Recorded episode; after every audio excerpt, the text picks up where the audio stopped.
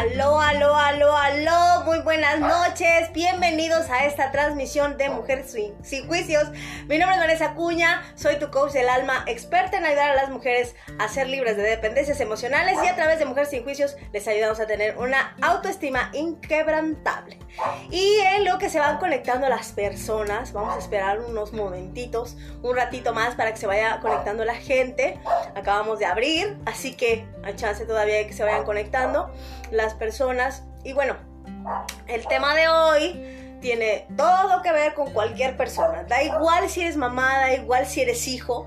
Es importante, es importante saber esto, eh, darnos cuenta en qué momento empezamos a depender de algo o de alguien para ser felices. Eh, creo que como mamás también es importante darnos cuenta de cómo estamos formando a nuestros hijos y que también de alguna manera es importante empezar a sanarnos a nosotras mismas, a conocernos a nosotras mismas para poder formar hijos eh, sanos emocionalmente, ¿no? Y, darnos cuenta en qué lado estamos cojeando también. Yo creo que esto de, ser mamá es una de las tareas más complicadas de las mujeres porque tenemos una gran responsabilidad, pero eh, también es importante ocuparnos de nosotras. Si yo estoy bien, mis hijos están bien. Entonces, por eso el tema de hoy tiene todo que ver con esto de ser una madre controladora o haber tenido una madre controladora. ¿Qué genera en mí el haber tenido una madre controladora o una mamá que no supo cómo ser mamá? Una mamá que creyó que desde el controlarme me podía ayudar lejos de darse cuenta cómo me afectaba el hecho de que ella eh, ejerciera ese control en mí. Y como primer punto, es importante saber que los niños son como una esponja, como un escáner.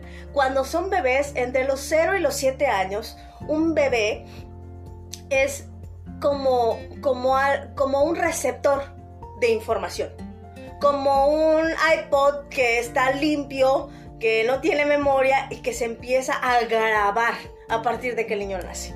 ¿no? Hay, estudios que dicen que eh, dentro de los genes se encuentra información que determina también o impacta también la personalidad del individuo, pero básicamente eh, hay, más eh, estudios que reafirman que el contexto también ejerce un gran poder en, la personalidad de un ser humano, ¿no? Y el primer vínculo que tenemos es mamá, por eso creo que es tan importante, por eso creo que eh, ser mamá es una gran responsabilidad y tomar el, control o, la responsabilidad, valga la redundancia, de, de lo que hacemos o no hacemos como mamás, es muy importante para la vida de nuestros hijos, para el mundo en general y para nosotras mismas. Entonces les decía, el niño cuando nace es como una esponja que recibe información, escanea todo lo que está a su alrededor, está recibiendo información que va a determinar la forma en la que va a actuar cuando sea un adulto. Entonces imagínate que es como una grabadora que está almacenando información en la parte inconsciente. Porque todavía no tiene una mente crítica, no tiene una mente racional. Es, es un individuo que está aprendiendo a través de todos sus sentidos. Cualquier cosa es un estímulo para un niño. Entonces imagínate eh, lo que escucha, lo que ve, lo que huele, lo que come, todo impacta en su memoria impacta en esa parte inconsciente que se va almacenando y que va a utilizar como herramienta de, percepción para el mundo cuando crece. Entonces, ¿qué sucede cuando nosotras mamás ejercemos un control inconsciente con los hijos? Ellos se vuelven dependientes de nosotros. Obviamente un bebé necesita de una mamá que lo cambie, que lo cuide, que lo alimente. No es, él no tiene la capacidad de hacerse responsable de sí mismo. Entonces, la mamá necesita, bueno, mejor dicho, el hijo necesita de la mamá. En ese momento es una necesidad. ¿Qué pasa cuando no recibe la atención que, que él cree que merece o que necesita? Grita, llora, para llamar la atención de la mamá. Entonces, la forma en la que la mamá está sana emocionalmente, va a influir mucho en la forma en la que ese bebé va a ser atendido. Dice un dicho por ahí que ni tanto que queme al santo, ni tanto que no lo alumbre. Un bebé necesita de esas atenciones, de que lo cuiden, de que le pongan talquito, de que lo limpien, de que lo atiendan, de que lo alimenten. Pero estar encima del bebé, lejos de hacer un beneficio para él, eh, genera una forma de apego. Ya no es un apego natural, sino es un apego más eh, dependiente o más insano, vamos a llamar. Entonces imagínate que tú como mamá estás cuidando a tu bebé y el bebé sabe que si pega el grito tú corres. Una de las estrategias que, bueno, cuando yo, antes de ser mamá, yo recuerdo que le decía a una de mis hermanas, no lo cargues, golpeale la espaldita, pero estamos tan programados, estamos tan predestinados o tan, tan programados a, actuar de manera inconsciente que yo recuerdo que le decía a mi hermana, no, no lo levantes, apalmean en la espalda y ahí se va a quedar porque luego genera apego. Y mi hermana, ¡ah! ¿Cómo se nota que no es tu hijo? Cuando yo tuve un hijo, me caché haciendo eso. Me caché sintiendo la vulnerabilidad de mi hijo y queriendo protegerlo. Entonces era de que pegaba el grito chiquito y yo corría y lo cargaba y lo apapachaba porque sentía esa necesidad de protegerlo cuando fui consciente de que había momentos en los que no necesitaba que yo lo cargara, pues prefería dejarlo y palmearlo en, la cuna o, donde estuviera acostadito. Pero vaya, es algo que hacemos de manera inconsciente. Tenemos, la gran mayoría de las mujeres tenemos ese instinto maternal de protección, de querer cuidar a los hijos. Ahora bien, esto en cierta medida es sano se vuelve tóxico con el tiempo cuando queremos proteger a nuestros hijos, cuando ya necesitan tener un poco de libertad. Y aquí viene esta eh, situación de darnos cuenta de la diferencia que existe entre cuidar a un hijo, protegerlo y, y dejarlo a la bendición de Dios. Porque al final necesitan hasta cierto punto que los cuidemos, que los protejamos, pero llega un momento en el que ese niño necesita empezar a hacer cosas y a tener cierta libertad para poder aprender a ser independiente. Entonces, una cosa es que yo le permita a mi hijo tener la oportunidad, bueno, sí, para la redundancia, la oportunidad de, caminar, de, de, descubrir el mundo, y otra cosa que yo lo deje a la bendición de Dios. Hay una gran diferencia. Entonces, existen estas mamás que generan cierto abandono en los hijos. Y eso genera otro tipo de dependencias que más adelante lo vamos a, hablar. Pero al final esta es la situación. Una mamá que sobreprotege a sus hijos hace más daño que una mamá que los deja la bendición de Dios. ¿Por qué? Porque el niño que no tiene esa protección busca la manera de sobrevivir y empieza a generar ciertas cosas, ciertas actitudes, ciertos, eh, eh, ciertas formas de defenderse ante la vida y se va haciendo más independiente. Ahora, ¿qué pasa cuando nosotras creemos que al sobreprotegerlos los estamos cuidando? Generamos ciertos eh, programas en nuestros hijos que lejos de ayudarles los destruyen. Entonces aquí viene el punto en el, hola mana, ¿cómo estás? Bienvenida, muchas gracias por acompañarme. Y, bueno, decía, no es lo mismo que yo cuide a mi hijo de una manera sana, como lo necesita, y otra cosa es que yo lo sobreproteja. Porque entonces, y yo como mamá lo sé, yo también se siente feo escuchar esto, pero vuelves a tu hijo inútil. Hay cosas en las que tú tienes que permitir que él eh, eh, se... Te amo, mana, gracias por acompañarme. Eh, hay momentos en los que hay que dejar a los hijos a que descubran el mundo, a que, ellos mismos empiecen a generar sus propios recursos para sobre, de supervivencia. Pero si yo a mi hijo no le permito, ay, que no, lo pongo en una burbuja de cristal, que no se caiga el chiquito, que, que no le dé el aire, que ay, no, porque se me va a enfermar, el niño se vuelve un inútil y suena fuerte. Yo soy mamá y, en algún momento estuve en este entredicho de, decir, ¿será que sí necesita que lo cuide o si será que sí lo tenga que dejar un poco eh, eh, a la deriva? Porque al final creo que afecta más sobreproteger a un hijo que, que dejarlo que sea un poco más independiente. Y repito, esto no significa que dejes a la bendición de Dios al chiquito, porque tampoco, o sea, si tiene tres años no puede comer solo, no puede bañarse solo, necesita de una mamá. Pero llega una edad en la que el niño necesita que le dé su espacio, que le dé su libertad.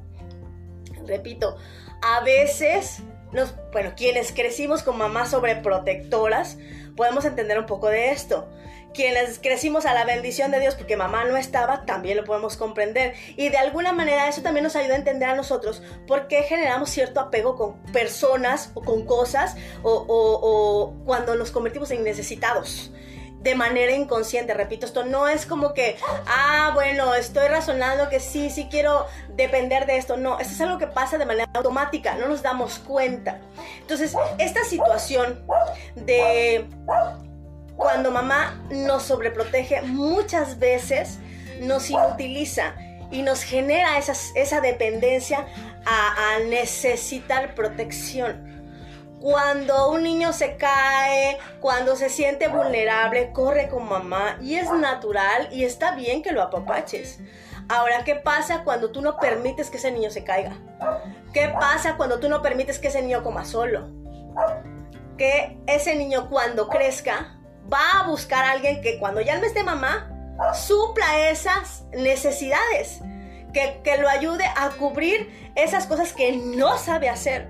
Entonces, ahí radica la importancia de poder también permitirle a nuestros hijos ser un poco más libres y también a nosotros mismos de darnos cuenta de en qué momento empezamos a ser dependientes o de cómo se comportaba mamá. Eso nos va a dar mucha información para poder aprender a soltar, que es lo que viene más adelante, pero al final esta información, cuando yo la comprendí, me ayudó muchísimo a darme cuenta por qué yo me aferraba a ciertas cosas, por qué yo me aferraba a ciertas personas, situaciones, por qué era tan difícil y tan doloroso para mí soltar entender que mamá le hizo como, como pudo, como lo entendió, te ayuda mucho a no juzgarla y a poder ocuparte de ti.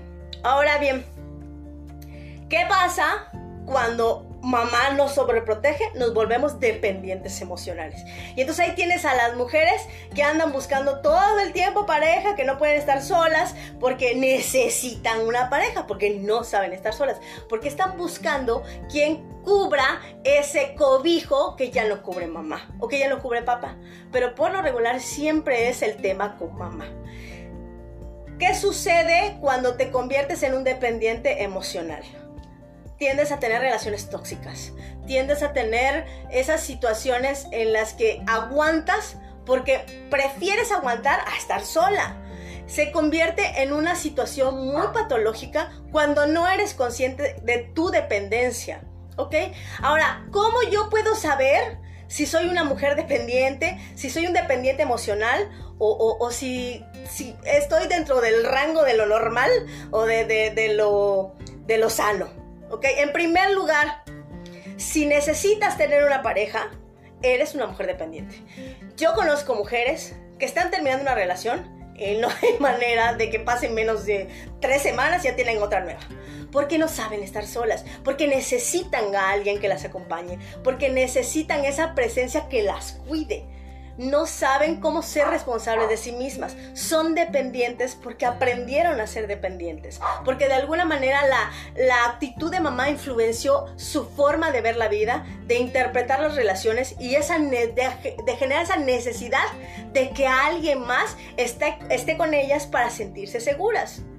El segundo punto es, no soportas la soledad. Esta es una característica muy, muy notoria de las mujeres dependientes no saben estar solas. Yo conozco gente que no come ni sola, no puede comer sola, porque le genera muchísimo estrés se habituó tanto a estar acompañada, pues, pues esto sucede mucho con, mujeres que tuvieron familias grandes sobre todo, ¿no? Que no soportan estar solas, no soportan eh, eh, eh, estar en un lugar donde no hay nadie. Es el, silencio incluso les hace daño. Esto es, es, muy común. Dice, mamá nos enseñó lo que ella le enseñaron. Así es, mana, no, no hay que juzgar a mamá, hay que entender a mamá. Dice Marina, ¡Hola! Mari, ¿cómo estás? Te asombra ver lo rápido que se pueden ellos lograr. Sí, sí, sí, sí. Y, la verdad es que estos, estos, la forma en la que nos ocupamos de nuestros hijos, eh, vaya, una cosa es que yo lo deje a la bendición de Dios y otra cosa es que yo no me ocupe de ellos. Entonces hay momentos en los que el niño necesita esa libertad. Es más, él solo te lo va a pedir. Pero bueno, continuemos. Otra cosa, otra de las, de las situaciones por las que podemos saber si, si, somos mujeres dependientes es que siempre que hay un problema tengo que recurrir a alguien. No es que yo no pueda pedir ayuda. Es que no sé cómo resolver mis problemas yo sola. Esa es una característica de una mujer dependiente. En la medida en la que yo voy aprendiendo a ser responsable de mí, es mucho más fácil que yo aprenda a resolver mis asuntos. Pero cuando para mí, hasta porque se me cayó algo, yo tengo que recurrir a alguien para que me ayude, mm, estoy eh, eh, teniendo una señal de que soy una mujer dependiente. Y el tema de ser una mujer dependiente es que terminas sufriendo, terminas eh, no siendo feliz porque si no existe ese otro que te ayude, o esa persona que te ayude, o esa cosa que necesitas, entonces no eres feliz. Entonces, creo que una de las claves para poder ser feliz es aprender a no necesitar, a, soltar esa dependencia y aprender a ser un poco más libres. Ahora bien, otro de los puntos es, es no saben manejar la frustración.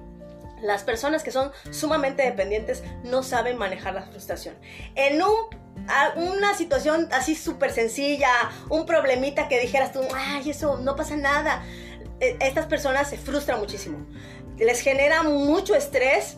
Eh, una, situación de conflicto les genera eh, eh, mucho estrés el no saber cómo resolver su problema, no saben manejar la frustración. Cuando las cosas no les salen bien, bueno, lloran, hacen berrinche, patalean. Este tipo de personas dependientes son por lo regular sumamente infantiles toman actitudes que a veces dijeras tú, ay, ya estás grande, niña, ¿cómo? ¿Por qué haces eso? No, no es algo consciente, repito, pero este tipo de actitudes te puede dar eh, una idea de si estás siendo una mujer dependiente, de si, si, si estás necesitando o si ya eres una mujer responsable de ti, un adulto responsable. Y... Ah, ah son muy inseguras. Las mujeres dependientes o las personas dependientes son sumamente inseguras.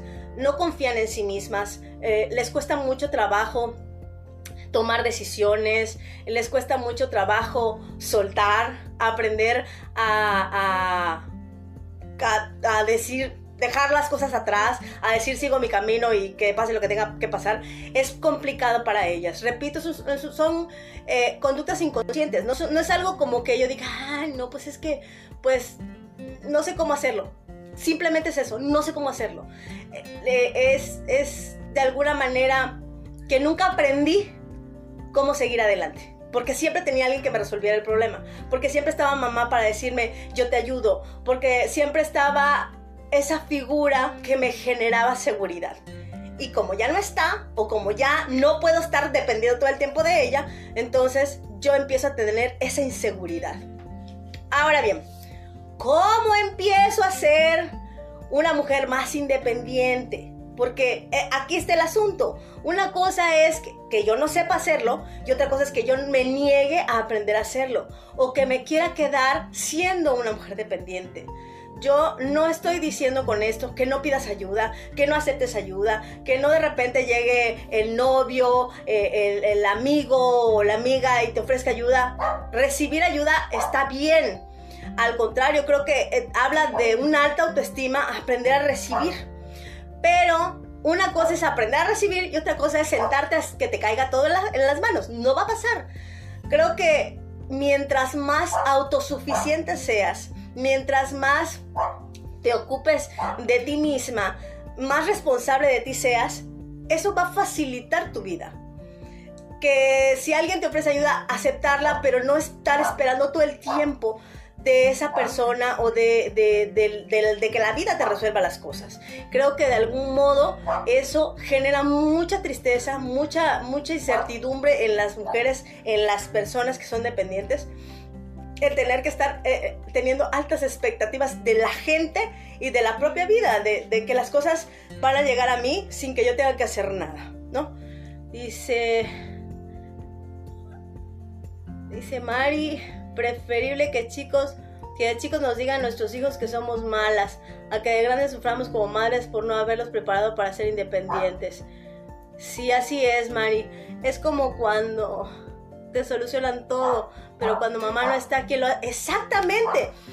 ¿Qué? Eh, esa es la frustración que se genera. Yo, yo no sé cómo resolverlo porque no está mamá, que era la que siempre me sacaba del problema.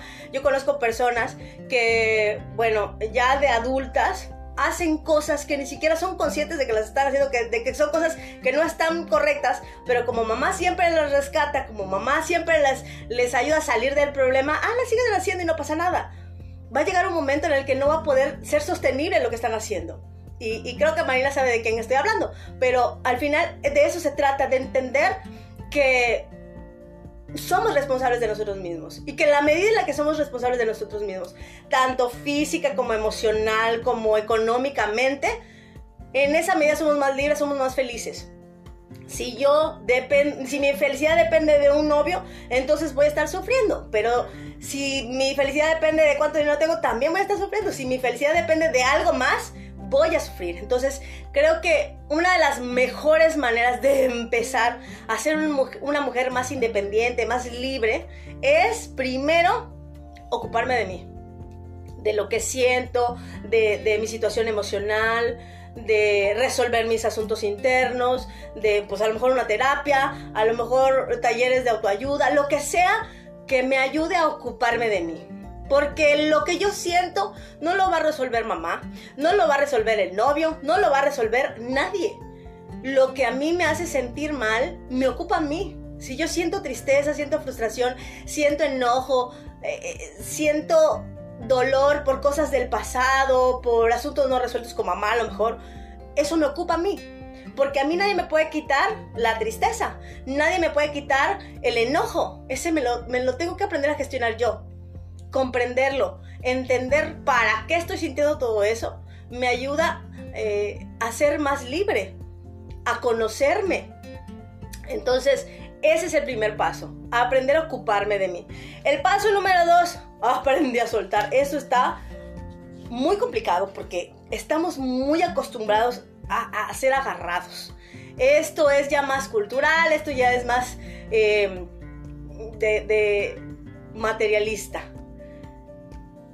a veces es muy complicado soltar cosas, sobre todo cosas o personas de las que estás muy, muy agarrado. Pero a veces la situación te está indicando, te da todas las señales para saber que esa persona o esa cosa o lo que sea que esté sucediendo ya no es funcional en tu vida.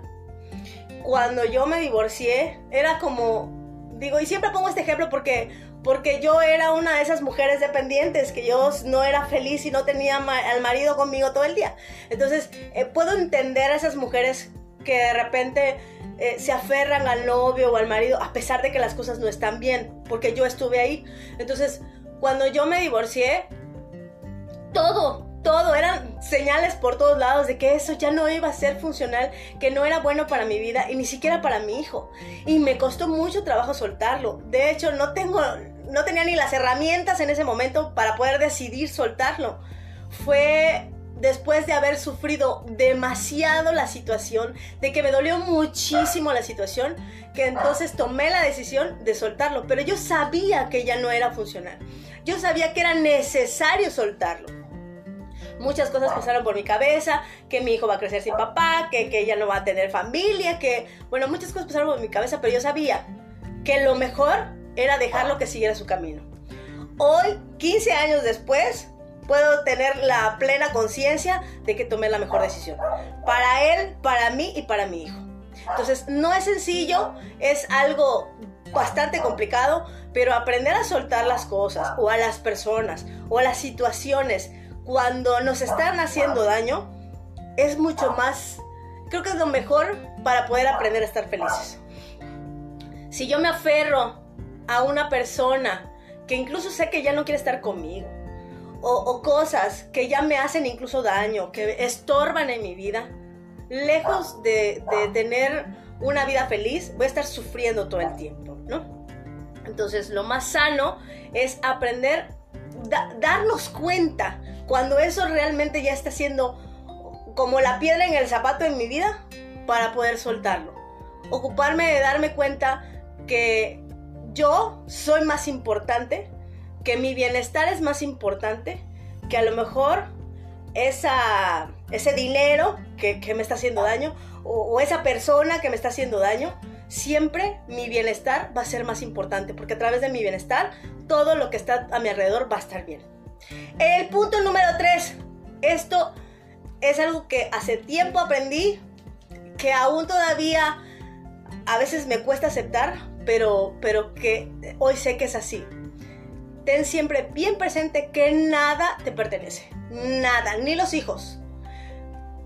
Hoy mi hijo tiene 19 años y cuando, cuando empezaba este asunto de que la adolescencia de mi hijo y todo, me cayó el 20 de que en algún momento él se iba a ir. Y que toda mi energía había estado encasillada en, en crecerlo a él, en darle a él lo que necesitaba, pero me había olvidado de mí. Entonces, de alguna manera entendí que ni siquiera los hijos te pertenecen, que los hijos crecen, que los hijos en algún momento van a tomar su camino y van a hacer su vida. Y tú tienes que ocuparte de la tuya. Ni el dinero que tienes te pertenece. Porque el dinero, tú tienes un billete ahorita, mañana vas a la tienda, lo pagas y ya no es tuyo. Nada te pertenece. Cuando tú seas consciente realmente de que nada de lo que tienes te pertenece, entonces vas a poder ser libre. Vas a dejar de, de ocuparte de si lo tienes o no en la medida en la que viajas más ligero, viajas más feliz. Entonces, yo hoy siempre tengo presente que nada es mío. Que hoy puedo tener ciertas cosas, pero que mañana ya no las puedo tener. No doy nada por hecho, no, ni siquiera la propia vida. Creo que eso es lo único que me pertenece, mi vida, ocuparme de ella.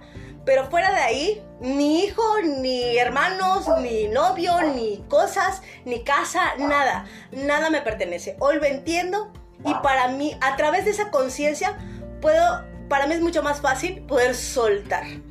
Entender que, que todo es pasajero, que todo se acaba, pero que mientras yo lo tenga, lo tengo que disfrutar. Pero soy consciente de que no me pertenece.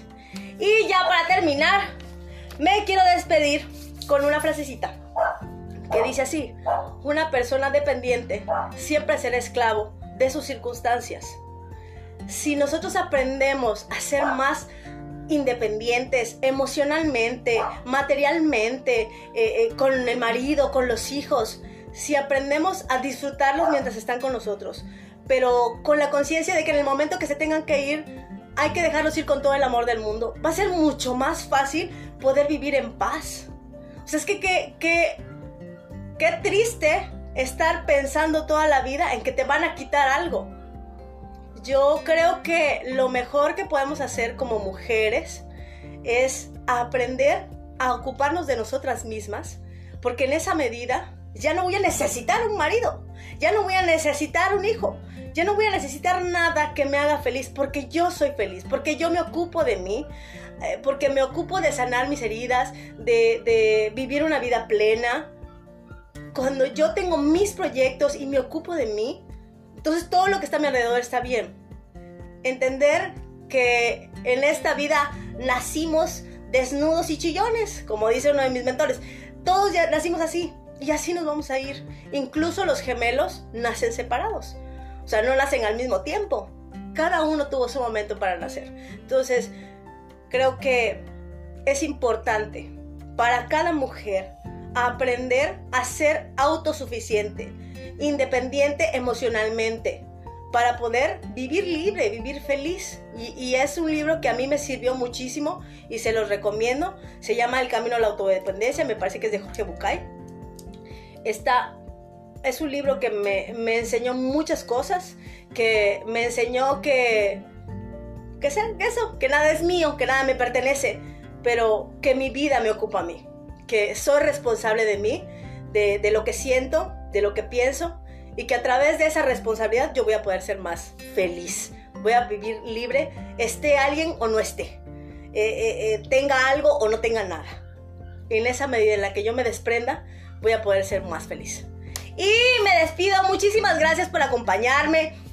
Un beso, Carlita. Gracias por acompañarme. Nos estamos viendo el martes a través de Facebook Live en punto de las 8 de la noche. Espero que les haya gustado este tema, que les haya servido de todo corazón y nos estamos viendo en una próxima transmisión. Hasta luego.